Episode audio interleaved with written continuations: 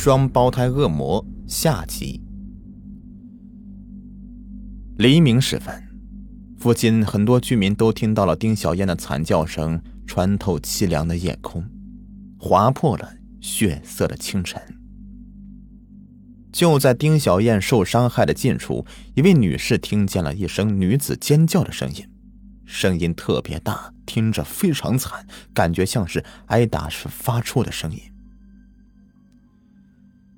而在一墙之隔的南侧，一个正在值班室里看书的男人也听到了丁小燕的惨叫声，但是没有一个人走出家门看个究竟的，更没有路人过来对丁小燕施以援手。尽管当时人影稀落，但在南华街上还有很多不时驶过的汽车，也没有一辆车停下来。梁梦生。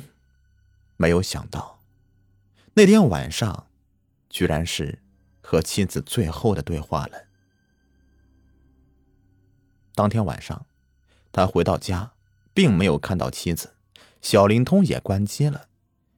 喝了些酒的他上床睡觉了。第二天，邻居说南华街附近有一个人被打死了，梁梦生心里一惊，他走过去。在人群中，就看到警察用袋子将尸体抬上车，他不敢上前去核实，直到警察从现场拿出几件他熟悉的衣服，梁梦生顿时觉得五雷轰顶，他不敢相信这是真的。梁梦生跑了过去，浑身颤抖着问警察：“他，他是不是我老婆？让我看一眼。”警察把他叫到警车里，说：“别看了，太惨了，连我们都受不了，你们更别说了。”后来证实，死者正是丁小燕。突然间失去妻子的梁梦生备受打击，再也没有心思做生意了。他们的儿子在丁小燕被虐杀时已经是初中生了。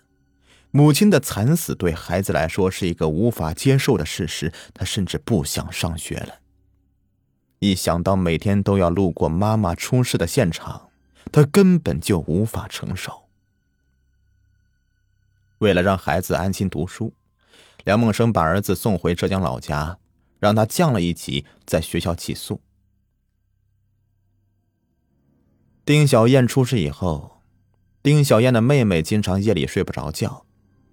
姐姐常常出现在梦里，让她一次次的哭醒。噩耗传给丁小燕的父亲以后，老人的身体是越来越不好了。原来老人还能出去卖甘蔗度日，现在只能待在家里唉声叹气了。当丁小燕的几个姐妹带着丁小燕的骨灰回到浙江安葬的时候，引起母亲的怀疑。但是他们为了不让母亲伤心，找了个理由搪塞过去了。但是不久啊，不明真相的邻居还是告诉了丁小燕的母亲：“你女儿在北京被人打死了。”恍然明白一切的老人哭的是泣不成声，几天都吃不下一口东西。丁小燕的惨死让邻居们也非常伤心。平日里。丁小燕跟邻居们都是相处的特别好，邻居们有什么事的话，她都是热心的出手帮忙。闻听到丁小燕的死讯，很多邻居都哭了。但是更自责的是丁小燕的丈夫梁梦生，如果他不是那么晚都不回家的话，丁小燕也许还在他身边呢。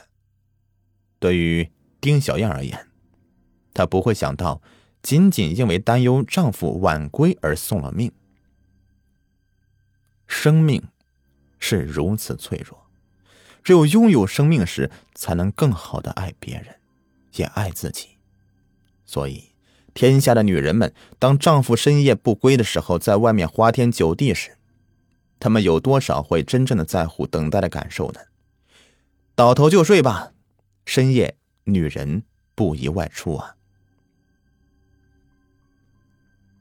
公安机关在丁小燕被害以后，经过对案地的附近监控摄像的审查以后，发现，在案发时段有四名少年从案发地点走过，两千零六年的五月二十一日的二十三点，当苗家兄弟和严丽娜、雷淑云再次路过案发现场时，警方根据他们的衣着特征，当场就抓获了四人。令人意想不到的是，这四名少年毫不在乎的承认了自己虐杀丁小燕的全过程。苗大雷说：“晚上真的是没事干啊，闲着没事逛街时候呢，我们就想打人解闷那天呢，就看到一个捡垃圾的老太太，我们就上去找茬，然后呢，就把她衣服扒光了。”拳打脚踢的，还用打火机烧她的头，骂她，我们也觉得特别刺激。后来呢，我们就找单身女人打，主要是他们身边没有男的好欺负。我们一共呢打了五个人，谁知道啊，最后那个女的就给打死了。等抓了我们，知道她死了，我才觉得害怕。苗大磊是眉飞色舞的描述着他们打人时的感受，还时不时的。笑出声来，这让审讯他们的警察都感到了很震惊。两千零七年的六月二十九日的九点，北京市第一中级人民法院少年法庭不公开审理此案。在法庭上，公诉人和苗大磊有一段对话，这一段对话折射出了四个少年扭曲的内心的世界。你们去找茬的目的是什么？就是找完对方茬以后啊，打他玩除了打他以外，还有别的目的吗？没有了，就是打他玩以寻求打人的乐趣。那你们为什么让他脱衣服，还用打火机烧他的毛呢？哎呀，闲的没事干了，也是为了图乐。你们为什么非要采取打人的方法图乐呢？就是在打人时看到对方痛苦的样子。心里痛快。你们知道这么做的后果是什么吗？没有想过，没有想过。两千零七年的六月二十九日，北京市第一中级人民法院以故意伤害罪和抢劫罪数罪并罚，判处苗大磊有期徒刑十七年，判处严丽娜有期徒刑十七年，判处苗小石有期徒刑十四年，判处。林祝云有期徒刑九年。一纸判决令四个家庭都感到了难以承受之重，被害人家属对四个被告人是恨之入骨，不肯原谅他们的残忍行为，力求重判严惩。而四个孩子的家长呢，都希望法院以教育为主，判轻一点。当四个孩子被带出法庭以后。法庭里是格外的安静，空气似乎都凝固了。几分钟以后，梁梦生捧着妻子的相片是欲哭无泪。他说：“这简直是令人难以接受。”丁小燕的妹妹跪倒在法庭里面，哭着喊道：“姐，你怎么就这样死了？”你死的好冤呐！而苗大磊的父亲坐在一旁，也是同样的失声痛哭。他抖作一团，颤抖着在判决书上签了字。他是带着救心丸来的，他心脏不好，妻子更是恶疾缠身。为了两个孩子，他愿意独自承受压力。妻子被他劝阻在家里面养病。当他起身离开的时候，丁小燕的妹妹冲了过来，在拉扯中，这位父亲口袋里的速效救心丸掉到地上，药瓶里的碎片和药丸洒落一地。一审宣判以后，梁梦生和丁小燕的妹妹认为一审判决过轻了，请求检方抗诉。在研究了法院一审判决以后啊。检方向北京市高级人民法院提起抗诉。两千零八年的一月八日，北京市高级人民法院对此案进行了终审的宣判，部分的支持了检方抗诉，将被告人中的双胞胎哥哥的刑期由有期徒刑十七年改判为了无期徒刑。